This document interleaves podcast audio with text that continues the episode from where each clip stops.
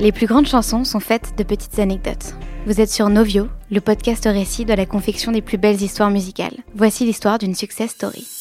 On a tous un jour eu ce moment de magie, croiser ce héros malgré lui qui vient sauver une vie. Un mot, un sourire, une histoire. Et l'espoir fleurit à tous ces héros malgré eux. Je voulais leur dire merci. Au tableau aujourd'hui, Soprano, épisode 2. Je crois à la baraka, moi, en fait. Plus tu y crois, plus la baraka, elle est présente. Tu vois, je, le dis toujours à mon équipe. Je dis, vous êtes positif, le positif, il arrive. Mais dès que vous commencez à mettre du négatif, je vous jure qu'il n'y a que du négatif. J'ai grandi avec des parents qui étaient superstitieux. Toujours. Il y a quelqu'un qui nous a envoyé le suhour. J'ai dit, s'il y a quelqu'un qui nous a envoyé le suhour, tu crois que ton fils il aurait vécu tout ce qu'il a vécu? Non. Alors arrêtez de croire le- euh, tous ces trucs-là. Soyez positifs. Et si un jour il y a quelqu'un qui vous envoie le suhour, mais le positif que vous allez envoyer, ça va être un kamehameha qui va tout envoyer en l'air. Ne croyez pas. Il faut toujours être positif. Il faut croire en sa baraka. Nous retrouvons à nouveau nos invités. Soprano, Matteo, son manager, ainsi que William Edor, directeur du label Rec 118. Il nous parle de la création d'un tube et de l'évolution artistique de Soprano au fil du temps. Moi, je suis un fan de Michael Jackson et je suis fan des gens qui arrivent à rassembler. Ça veut dire que, par exemple, pour faire un hit, c'est tellement dur. Les gens, ils croient que c'est facile. Les gens, ils vont te dire, ah, c'est de la soupe. Hier, c'est facile. Putain, c'est tellement facile de faire un morceau underground parce qu'il va être tellement spé, on va dire, waouh, ça c'est underground. Mais un morceau qui va rassembler un maximum de personnes, mais en fait, un tube, il, il- se, il se, il se, il, il s'anticipe pas, il se calcule pas. Par exemple, quand moi je fais Fresh Prince, moi à la base j'ai fait ça pour faire rire mes collègues. Tu vois, c'était, euh, je vois mes collègues, j'étais en train d'essayer de faire une chanson, j'arrivais pas, je bloquais. J'ai dit bon attends, j'ai cet instru là pour rigoler, je vais faire un petit ego trip dans le couplet. Mon collègue il arrive avec des canettes et des trucs, on commence à, chanter, à danser. J'ai dit oh Jay frère, remets-moi des glaçons parce que je rigolais. Tu vois, parce qu'on se moquait, c'était des vannes. Tu vois ce que je veux te dire? Du coup quand le morceau il sort et que je vois le carton que ça a eu, j'étais là, mais j'ai dit, mais qu'est-ce qui se passe? C'était pas prévu. C'est pareil pour euh, Cosmo, euh, quand tu vois le clip, à la base, le, tous, il y avait que William qui y croyait un peu, mais tous c'était, mais non, mais Sopra, on peut pas sortir ce morceau. William, c'était le seul qui dit, je vois ce que tu veux faire, mais c'est risqué. Et j'ai attendu qu'ils partent tous en vacances, je te jure. c'est que ce morceau-là était, quand on l'a lancé, c'était un morceau, euh, un morceau qu'on a lancé comme ça pour l'été, mais qui était absolument pas euh, destiné, en tout cas quand on s'en parlait à l'époque avec euh, Matteo et Sopra, c'était pas du tout destiné à devenir le single que c'était. Mais c'est ça qui est la magie aussi de notre métier, c'est que de toute façon, tu, ce qui est sûr, c'est que rien n'est sûr. Et c'est le truc magique, quoi. C'est que effectivement, on a lancé le morceau en radio comme ça sur Skyrock et c'était pas destiné vraiment à devenir ce succès-là. Et Sopra, il a voulu faire effectivement un- une petite vidéo euh, pour accompagner le, titre, mais l'idée c'était juste de le mettre en ligne sur le web. Et euh, on lui a dit ouais, vas-y, euh, tranquille. Mais il a fait avec ses frères, quoi. Mais et dès qu'on a mis la vidéo, bah tout de suite ça s'est emballé et tout de suite on était tous surpris mais hyper contents. Pour moi, c'est tellement une progression constante. Il y a pas, je trouve, j'ai pas trouvé qu'il y avait à un moment donné un pic particulier. Parce que même quand on a sorti l'album sur lequel il y avait Cosmo, on n'a pas senti un pic particulier dans les ventes la première semaine, par exemple. Donc j'ai pas senti ça comme un. Cosmopolitanie est plus un tournant globalement dans le sens où Sopra sur cet album-là a pris peut-être un peu. plus- Il a pris des risques artistiques avec des morceaux beaucoup plus pop que ce qu'il avait fait jusqu'à présent. Donc il y avait un certain risque artistique parce que ça aurait pu ne pas prendre et ça aurait pu être plus difficile. Mais c'est plus ça, je dirais, le, tournant avec une certaine prise de risque artistique sur cet album. Mais je l'ai pas senti spécialement sur ce morceau-là. Pour moi, c'est plus sur l'album, sur quelques morceaux. Euh, oui, voilà, il s'est dit, ok, on, on le tente. Mais quelque part, pour moi, c'est quelque chose que Sopra, il avait en lui artistiquement de toute façon. Il a su faire grandir sa musique avec lui, en fait.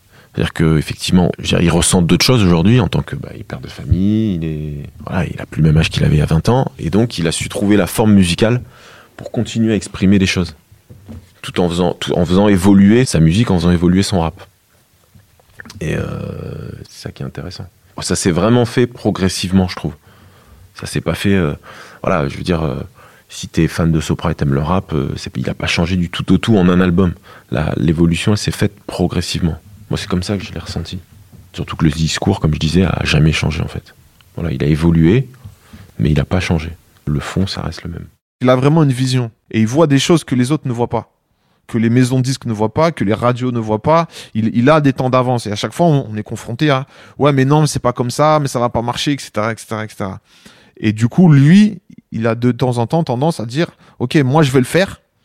Et après, euh, je, vais le, je vais le jeter. Et ça fonctionnera et ça va passer. Effectivement, c'est ce qui s'est passé sur Cosmo. Il a fait son clip avec son frère, il a demandé aux gens. Et à un moment donné, il monte le clip, il me dit Qu'est-ce qu'on fait? Je dis Frérot, tu sais ce qu'on va faire? Tu vas balancer le clip. Moi, je vais dire que je n'étais pas au courant. Comme ça, au moins, euh, je vais couvrir, je vais dire que c'est un caprice d'artiste. Et si ça passe, tant mieux. Et si ça passe pas, tant pis. Et du coup, c'est exactement ce qui s'est passé. Sauf que ça a fonctionné et que derrière, euh, voilà, depuis qu'on a fait Cosmo, tout a changé en fait.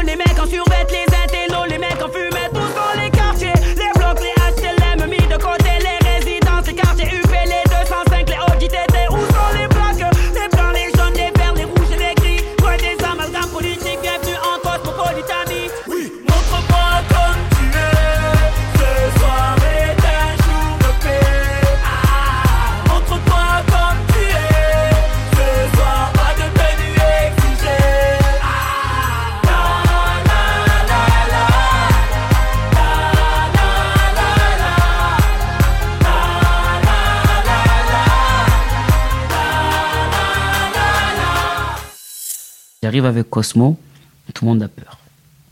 J'attends qu'il parte en vacances, comme je dis. Je dis à William, euh, bon, je veux pas te le faire un traître, je vais sortir euh, Cosmo, mais pour parce que comme on va lancer les dates de concert, bon, je savais c'est très bien ce que je faisais, mais bon, comme on va sortir les dates de concert, je trouve que Cosmo, c'est bien pour faire la promo. Vu que c'est un morceau qui bouge comme ça, peut-être qu'il rentrera pas en radio, on s'en fout. On a un autre morceau qui rentrera en radio, je lui dit. Mais celui-là, je pense que c'est magnifique pour pouvoir lancer la billetterie euh, du truc. Il me dit oui, oui, oui, oui, oui, pas en vacances. Tous, ils partent tous en vacances. Je prends le téléphone, je prends, mon frère prend le téléphone, l'autre prend le téléphone, on envoie des messages à tous nos amis. Filmez-vous en train d'écouter cette chanson. Tout le monde avec son téléphone se filme. On fait ça. Le clip, il est en boîte. Il nous a coûté 0 euros. Avec tous les téléphones de tout le monde, tu vois la vraie vie des gens. Parce que les gens dansent sur une chanson et tu vois leur visage. Et c'était le message que je voulais faire passer. D'un coup, on lance le clip. MTV, MCM, toutes les télés récupèrent le clip que nous on a fait avec nos téléphones et le mettent à la télé alors qu'avec William on avait prévu de faire des, on avait filmé des images propres comme un clip. Mais ils nous prennent ce clip-là fait avec euh, des téléphones, images pourries, des fois c'est sur le côté. Il y a même, pour la première fois, personne ne le sait, il y a mes enfants sur le clip, il y a un mec qui danse sur une voiture qui roule, en même temps il fume une chicha. C'est interdit de fumer à la télé. Ben, tu la vois, tu voyais tous ces trucs-là à la télé. Et là, il s'est passé un truc. Là, les gens, ils ont dit, ah, Sopra, il veut tenter des choses. Ça commence à être intéressant, on va aller voir un peu. Et du coup, c'était super parce qu'après, du coup, des chansons comme Clown sont arrivées, des chansons comme Fresh Prince sont arrivées. Et les gens, ils ont commencé à voir que, euh, que j'aimais prendre des risques. Ils ont compris.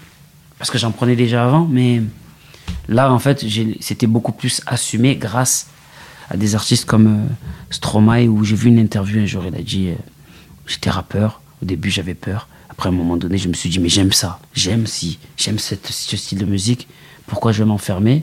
Et c'est lui qui a, tout, qui, a tout, qui a raison. C'est lui qui a raison.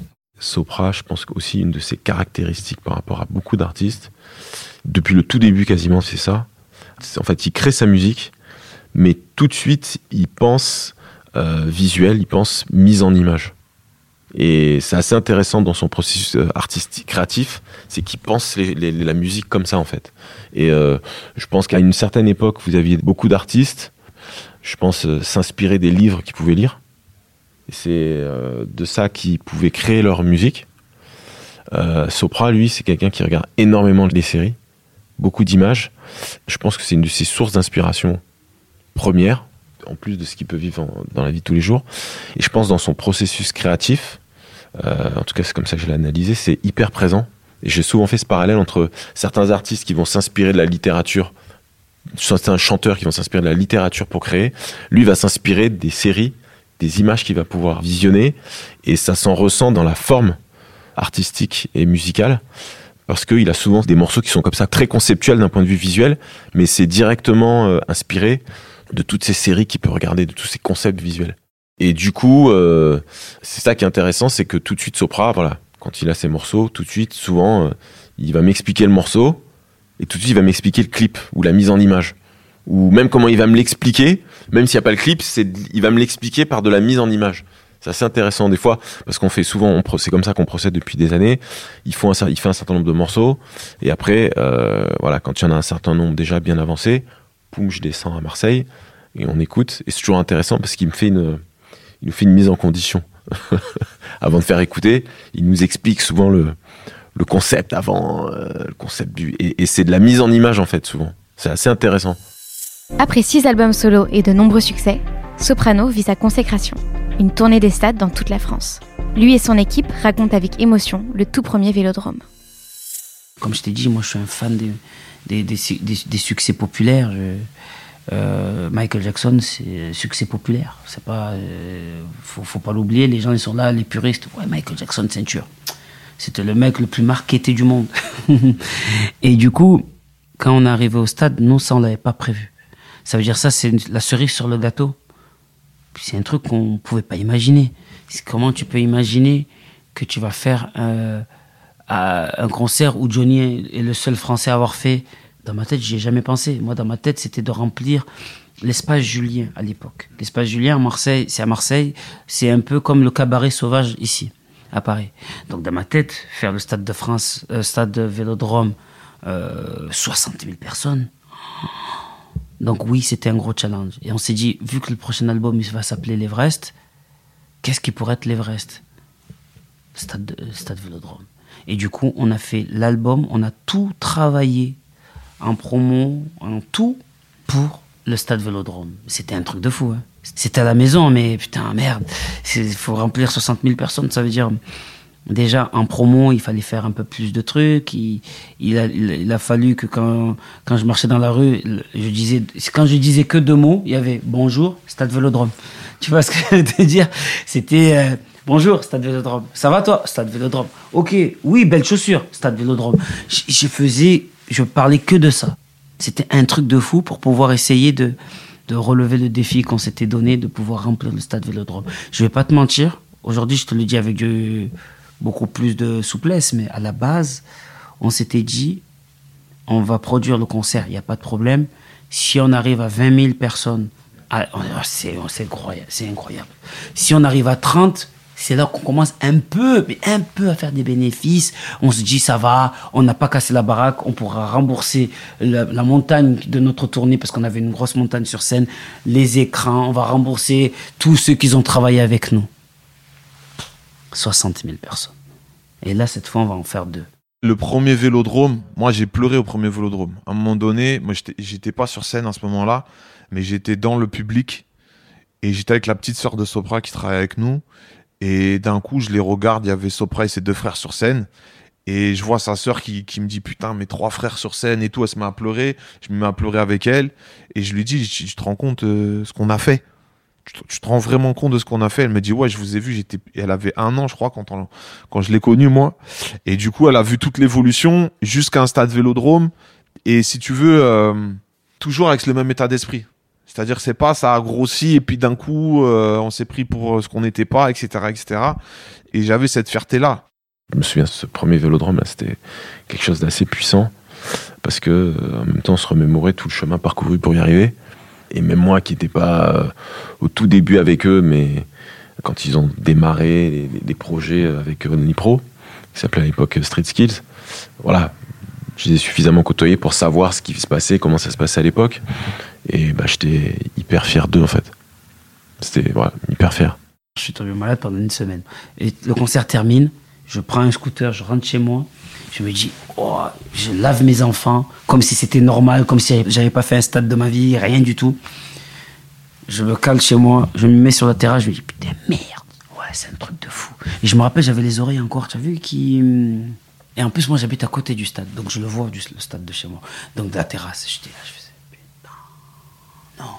Je dors, je dois ramener mes enfants à l'école le lendemain matin. Malade comme pas possible, je souffrais en plus. C'est pas une petite maladie, j'avais la fièvre, j'avais tout. J'étais comme ça et les gens qui m'envoient des messages, félicitations, félicitations, truc de fou, la télé qui parlait de ça. Et moi j'étais comme ça, la bave comme ça, le truc comme ça, la fièvre.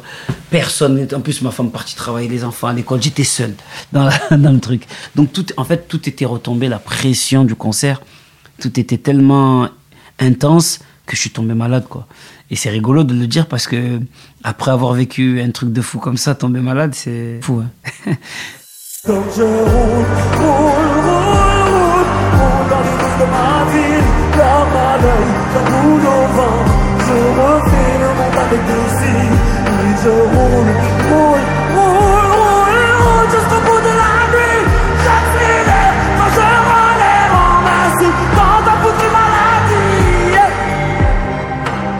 Sera plus comme avant.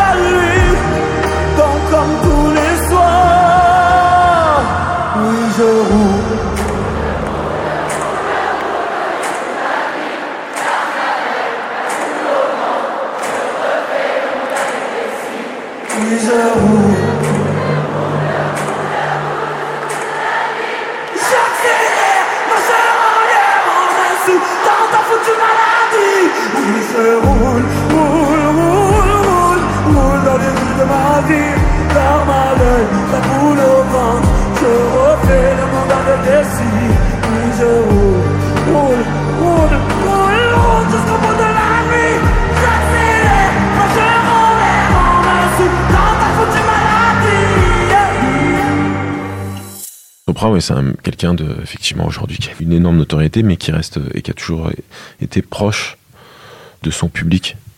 Et qui est. euh, voilà, et il a toujours tenu à, à conserver cette euh, proximité, cette euh, reconnaissance. et c'est un mec généreux. Et donc, ça fait partie de ces valeurs dont je parlais tout à l'heure. Il a jamais, il a pas dévié en fait. Au-delà de sa musique, ce qui fait que les gens l'aiment, c'est aussi pour cette générosité, cette proximité en fait. Il prend toujours du temps pour ses fans, euh, des fois même trop, parce que ça, ça joue sur, euh, sur lui, sur sa fatigue. Mais après, quelque part, euh, c'est même pas qu'il prend du temps, c'est qu'il est comme ça, en fait. Comme il me dit tout le temps, si vous voulez que je signe pas de photos, faut pas qu'on me voit. Me, me mettez pas devant les gens, parce que si je vois les gens, je vais pas dire non, je suis là. Ce que je dis dans mes chansons, je le pense vraiment, donc euh, je vais pas. euh, donc à vous de vous démerder pour me faire disparaître. Mais moi, je, voilà, si je suis au contact des gens, je vais pas les snober. Et je pense que c'est un mec simple. Et ce qu'il dit dans ses chansons, il le pense en fait. C'est pas du marketing, c'est pas je dis ça pour faire plaisir, pour me faire aimer. ou C'est quelqu'un, quand il fait euh, Cosmopolitanie, c'est quelque part une utopie pour lui.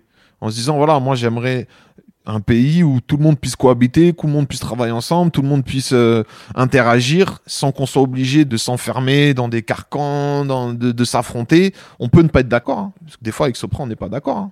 mais d'accepter de ne pas être d'accord et après de réfléchir, dire bon, peut-être qu'on peut aller dans ce sens-là, ok, je te fais confiance sur ce coup-là, etc., etc. Souvent on avance comme ça, mais son accessibilité, c'est ce qui fait que il reste aussi frais, parce que un des problèmes des artistes qui, marchent très fort, c'est qu'à un moment donné, ils gagnent beaucoup d'argent et ils se coupent de la vraie vie. Donc ils se coupent du boulanger, ils prennent plus le métro, ils amènent plus leurs enfants à l'école, ils savent plus trop comment ça se passe.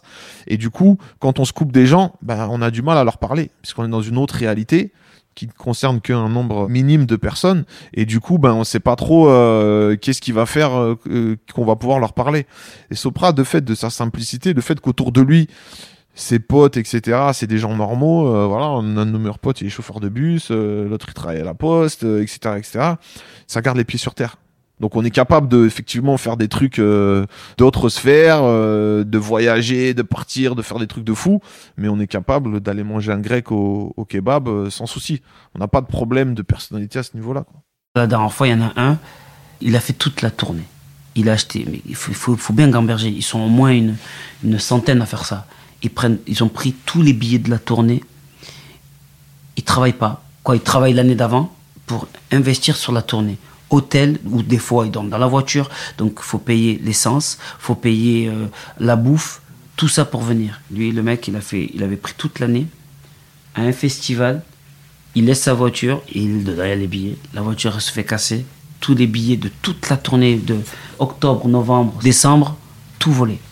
Il les a plus. Imagine l'investissement, le truc. Il pleurait, miskin. On s'est venu jusqu'à nos oreilles, j'ai dit, t'inquiète pas. T'inquiète pas. Ne crie pas à tout le monde, mais t'inquiète pas. Tu vas être là dans tous les concerts, même si on t'a volé les billets. Parce que voilà, c'est des gens qui nous suivent depuis longtemps. Il y a des gens, ils ont grandi, ils ont eu des enfants. Et maintenant, ils viennent avec leurs enfants à mes concerts. Attends, il y a même des gens, ils se sont rencontrés à mes concerts. Ils se sont mis ensemble en couple, se sont mariés à la tournée d'après. Ils ont eu des enfants, ils nous l'ont présenté à l'autre tournée. Maintenant, ils ont une troisième enfant et l'autre qui est devenu très grand, qui doit avoir 16-17 ans, qui vient au concert avec ses amis. C'est normal qu'il y ait une proximité, quand même. C'est un truc de fou, tu vois. Euh, c'est des liens qu'on a gardés tous ensemble qui est un peu. euh, c'est un peu spécial. Cet été, à un moment donné, je, je, je parle avec, parce qu'on est quatre associés. Il y a Jamal, la Mèche, Sopra et moi. Et ça faisait longtemps qu'on s'était pas retrouvés tous les quatre pour euh, parler, même pas forcément que de travail, mais de la vie, de comment chacun il est dans sa vie. Parce qu'aujourd'hui, alors c'est une bonne chose parce que ça fonctionne, mais c'est une mauvaise chose parce que justement le succès fait que tu t'éloignes, l'autre il est DRH, il gère les équipes, moi je gère le business, l'autre il est sur la tournée. Donc on n'a plus le temps de se voir tous les jours, même si on se parle par WhatsApp, on n'a pas le temps de se poser 3-4 heures, fumer une chicha, discuter, les enfants, le petit grandit, ouais, nanana, des choses de la vie courante que n'importe qui fait avec ses amis. Aujourd'hui, le fait qu'on a monté ce business en amis, on est victime aussi de notre succès par rapport à notre amitié là-dessus, parce que ça va très très vite, il y a des gros enjeux, euh, il y a beaucoup de gens à gérer, etc. etc. Donc cet été, je leur ai dit, par contre, les mecs, ça fait au moins 5 ans qu'on n'est pas partis euh, tous les quatre, il faut qu'on se fasse un voyage. Et donc, je leur ai dit, on va partir à Milan, comme ça on part en voiture. La période touristique sera passée, parce que c'était le dernier week-end d'août, il y aura plus trop de Français à Milan. Au moins, on, on aura le temps de parler, de se poser, on reste à l'hôtel, on va au restaurant, on va faire du shopping, on retourne au restaurant, on se fume une chicha, et on a le temps de parler. Et c'est exactement ce qu'on a fait. Et c'était vraiment choquant pour lui, parce qu'en fait, comme il y avait que des Italiens, du coup, on était à l'hôtel, personne ne le reconnaît, donc la première fois, il est un peu surpris. Et puis après, on se met à marcher dans les rues de Milan, personne ne le reconnaît. Après, on va au restaurant, on était au milieu de plein de gens, et c'est des scènes que lui ne vit plus, en fait. Parce que, avec sa notoriété, il ne peut plus le faire. C'est ce qui est un petit peu le, le revers vraiment relou de la médaille. Et moi, par exemple, c'est quelque chose que j'ai beaucoup de mal à supporter. C'est qu'en fait, dès qu'il y a quelqu'un, on peut plus être nous-mêmes. On peut plus parler, on peut plus rigoler, on peut plus faire des blagues reloues parce qu'on sait pas comment ça va être repris, comment ça va être déformé, etc., etc. Donc, on est tout le temps obligé d'être en circuit fermé, en vase clos, ou alors, dès qu'il est en public, bah, c'est soprano. Même quand on est dans l'arrière-salle d'un restaurant parce qu'on connaît le mec et tout, bah, le cuisinier, il appelle sa sœur qui vient avec les enfants, fait la photo, le mec de la, il vient, nan. donc du coup, tu peux jamais être tranquille. Et je leur ai dit, tous les ans, on se force à prendre ce putain de week-end, le dernier week-end d'août, on part dans une ville d'Europe, peu importe laquelle, et on passe notre temps à discuter, à rigoler, et juste à passer du temps en- entre amis, quoi. Et ça nous a tous fait un bien fou.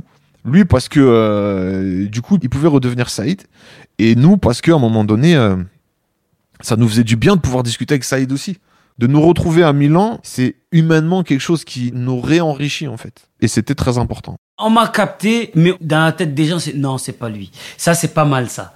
Ah ouais, non, mais bien sûr que ça fait du bien. D'habitude, quand je fais ça, je suis en vacances avec ma famille. Mes enfants, dès qu'on sort d'un hôtel, à chaque fois, ils me disent la phrase magique Papa, parle pas. Parce qu'on me reconnaît à ma voix, en fait. Ils me disent Papa, parle pas. Et d'un coup, moi, je suis derrière, on fait ça. Et ils savent que quand on marche vite, ils, ils ont l'habitude, mes enfants. Bref, là, je pars avec mes meilleurs amis. On part à Milan, on n'avait jamais, on n'avait plus fait ça depuis des tellement d'années. On a dit venez, on part, venez, on fait un truc. C'est une galère avec moi d'aller quelque part. Milan, je pense que peut-être on peut essayer. Il y aura des Français peut-être, mais on va réussir à feinter. Je marchais comme ça, la casquette comme ça, pas devant, fermé ou avec des lunettes. Et je marchais, je pouvais parler de tout. Je criais, je dansais, personne captait. C'était incroyable. C'était magnifique. C'était. Bon, il y en a certains qui m'ont capté, qui disent c'est lui, c'est pas lui, c'est lui, c'est pas lui. Mais comme j'étais avec mes meilleurs amis, on rentrait dans un magasin, plus personne nous, nous captait. Ça me manque, mais c'est pas ça qui me manque en fait.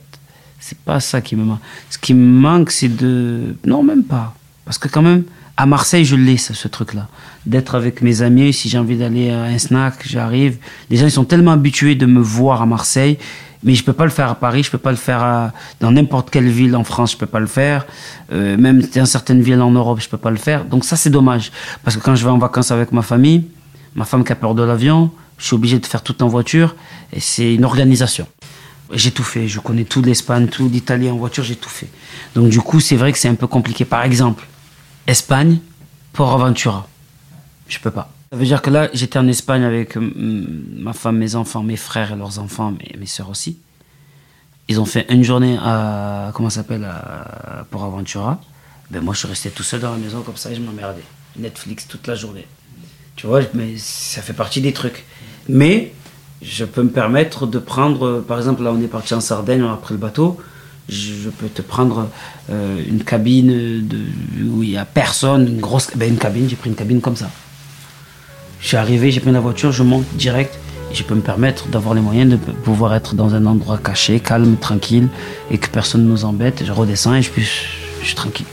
Mineur, on flirte avec la folie, qu'est-ce qu'on viendra plus tard? Je sais pas trop, je voulais des milliers, juste briller dans le noir. Maman veut pas que je traîne le soir, elle dit qu'il y a trop de démons. Un cœur endurci par la rue, mais adouci par les mots. La musica nous éloignera de tout ça. J'ai rêvé d'être Zidane, marquer des buts, me voir en poster. Mais on choisit pas, c'est le bon Dieu qui l'a décidé. Jusqu'à Massilia, c'est le même quotidien everyday, yeah, yeah. Pardon, pardon, je sais que tu rêvais mieux pour moi. Mais la haine, le haut, ils font qu'au fond de moi j'avais mal. Et comme j'avais mal,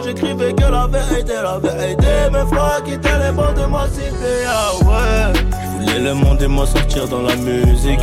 Et j'ai réussi maintenant, elle est fière. Et le film aurait pu finir tragiquement. Une vie d'artiste, une vie de criminel. Je voulais le monde et m'en sortir dans la musique